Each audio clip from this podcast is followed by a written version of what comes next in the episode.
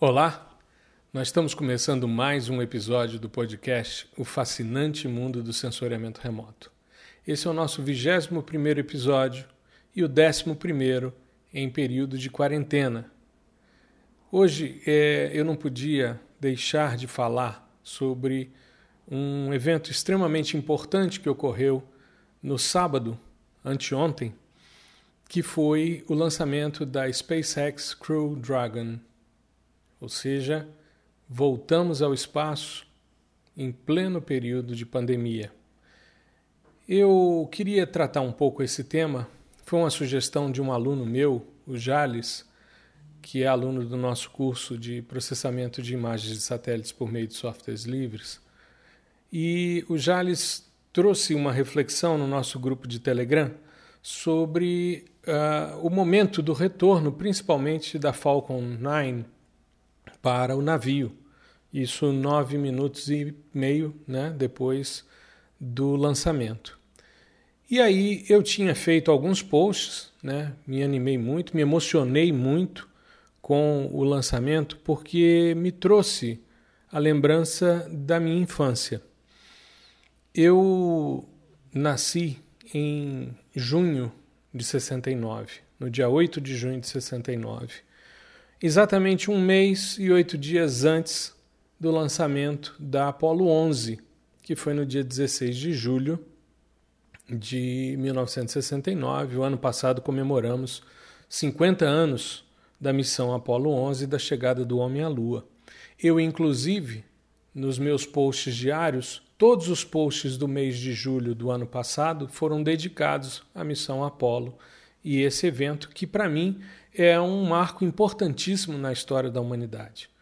O que é interessante é que o, o lançamento da Apollo 11 se deu no mesmo complexo de lançamento utilizado pela SpaceX e pela NASA agora no sábado, que foi o complexo de lançamento 39A na Flórida, no Cabo Canaveral, no Centro Espacial Kennedy.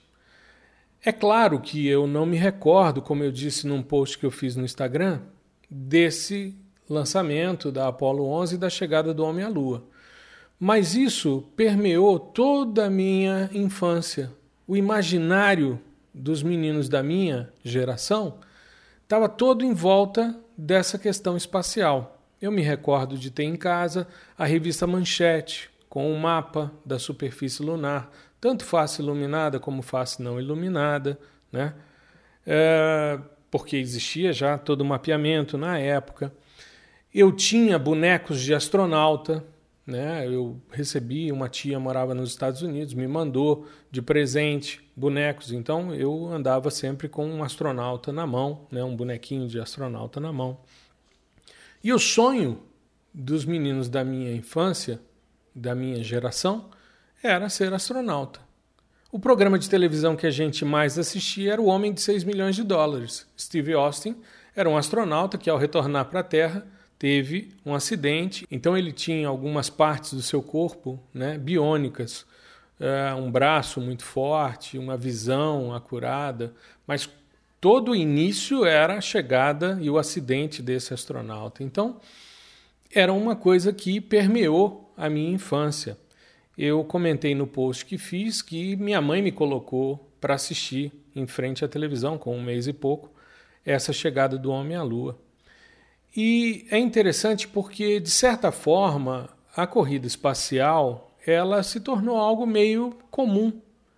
Uh, logo em seguida, no final do ano de 69, teve Apolo 12, e as pessoas não estavam muito aí quando do lançamento da Apolo 13, quando aconteceu o acidente, né, a explosão do tanque de oxigênio que fez com que toda a humanidade voltasse seus olhos para o espaço e ficasse acompanhando com angústia se eles iam conseguir retornar ou não. E graças né, à tecnologia e às orações, enfim, eles retornaram com muita eficiência. É interessante porque depois disso, né, aqueles foguetes que se separavam em estágios e aquilo tudo ia se perdendo, houve uma mudança né, de estrutura para o ônibus espacial. Então, o ônibus espacial ele tinha uma tecnologia de reaproveitamento. Né? O próprio ônibus voltava e era reaproveitado, ele pousava como um avião, né? ele era lançado como um foguete, mas ele voltava como uma aeronave, um avião. E também, é, além do ônibus espacial, você tinha um tanque central, que era uma estrutura muito grande, alaranjada, e dois foguetes né, de combustível sólidos, os SRBs, os Solid Rocket Busters.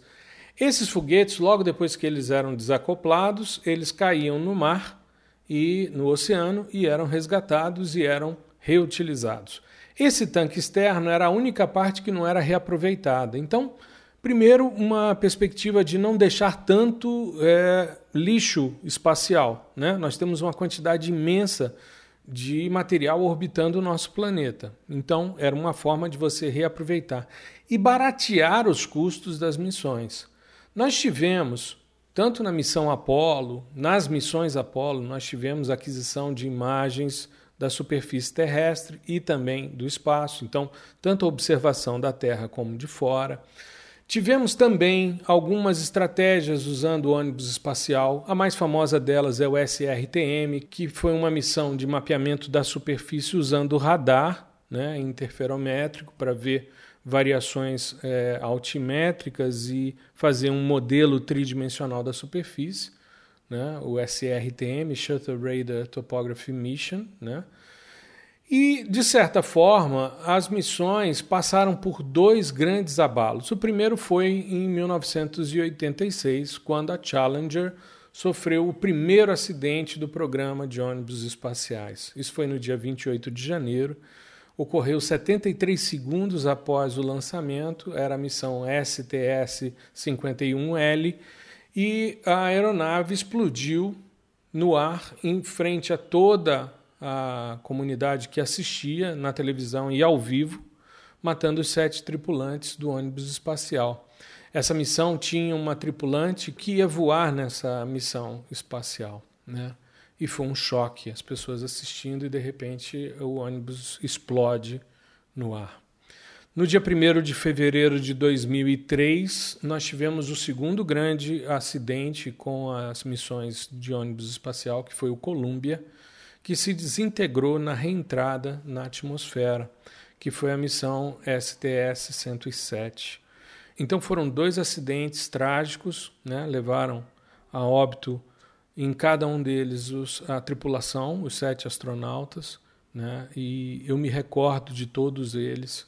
Foram momentos muito, muito ruins, muito trágicos. E nós tivemos então a última missão é, de ônibus espacial e a última vez que uma missão espacial saiu de território norte-americano em 2011. Então, de lá para cá, de 2011 para cá, todas as missões eram feitas a partir do Cazaquistão, né? e isso tinha um custo bastante elevado por parte uh, dos que contratavam essas missões, principalmente as idas à Estação Espacial Internacional, que foi o objetivo da missão Demo 2, que foi a missão agora de sábado, dia 30 de maio. Esse evento de sábado, ele é, tem alguns marcos importantes para a gente analisar. E eu estou falando disso tudo para a gente buscar a compreensão de como isso pode, de alguma forma, contribuir para o sensoriamento remoto. Primeiro, é, alguns marcos que a gente pode destacar nessa missão de sábado, e o primeiro é o lançamento de uma empresa comercial em conjunto com uma agência espacial estatal. A SpaceX, junto com a NASA, fizeram esse lançamento. A SpaceX é uma empresa comercial.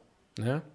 Então, é o primeiro lançamento de uma empresa comercial, de um voo tripulado para o espaço. O segundo como eu já comentei um pouco, é o primeiro lançamento em nove anos a partir do território norte-americano. O último lançamento tinha sido em 8 de julho de 2011, o ônibus espacial Atlantis, a última missão do ônibus espacial, a STS-135.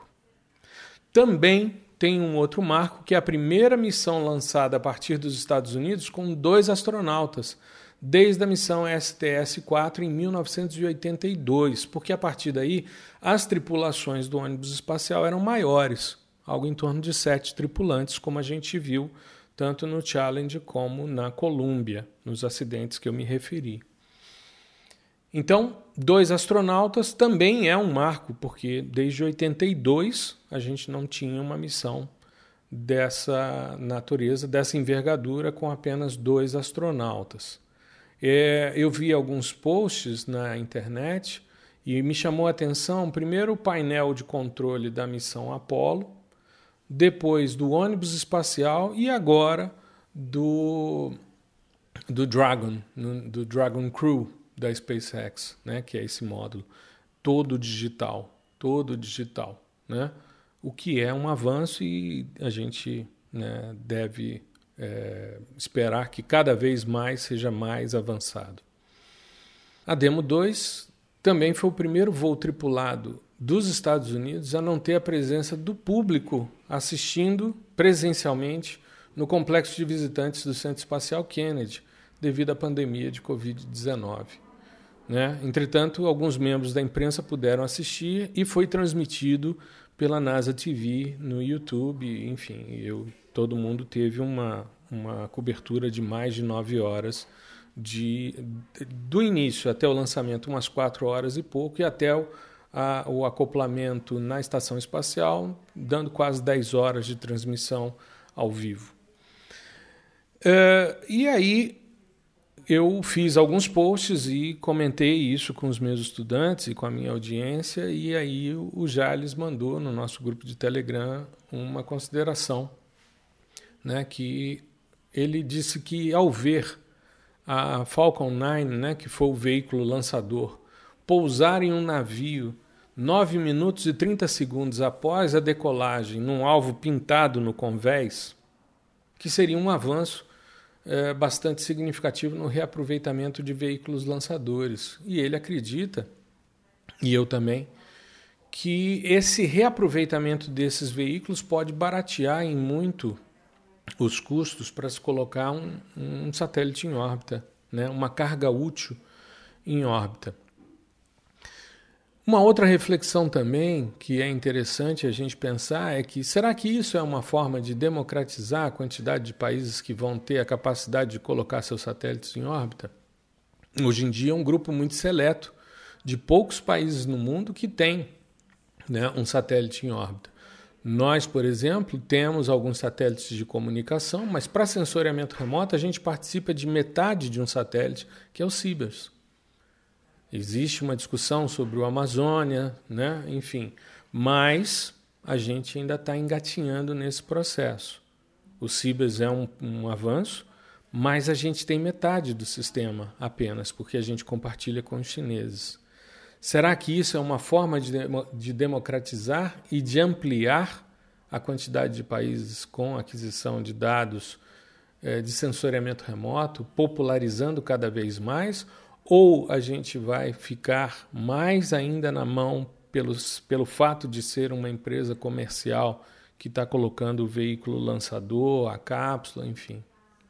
Uma outra coisa que a gente precisa pensar é que o avanço da nanotecnologia tem gerado uma quantidade de constelações de nanosatélites, como é o caso da Planet, que podem, de certa forma, aumentar a disponibilidade de dados. Mas será que isso vai estar disponível de forma gratuita? Os dados Planet hoje, se você tem acesso por meio de projetos, mas eles são dados comerciais. Então, é, são reflexões que a gente precisa ter ao analisar o evento do dia 30 de maio, esse retorno. Até porque uh, esse retorno uh, à estação espacial e essa conjugação empresa comercial e empresa né, do Estado, né, no caso a Agência Espacial Norte-Americana, a NASA, uh, isso tem um objetivo que é a missão Artemis, que eu tenho falado em várias palestras Hoje o foco, principalmente dos americanos, dos norte-americanos, é voltar à Lua e a partir daí ir a Marte. Então, será que a gente deve ter benefícios? Eu creio que sim. Eu acho que a gente inaugura com o evento de sábado uma possibilidade de mais empresas entrarem no mercado. E quanto mais empresas entram no mercado, maior é a concorrência, menor tende a ser o custo, né? Porque a gente vai ampliando, quanto mais gente participando, menos monopólio, maior uh, a concorrência e a concorrência se vence com qualidade e com preço.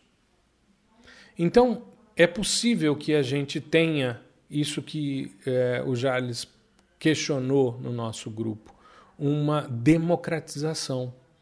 É possível que esse marco na história espacial norte-americana e mundial, com a SpaceX Crew Dragon, é possível que a gente popularize sim cada vez mais o sensoriamento remoto. Pelo menos barateie o lançamento.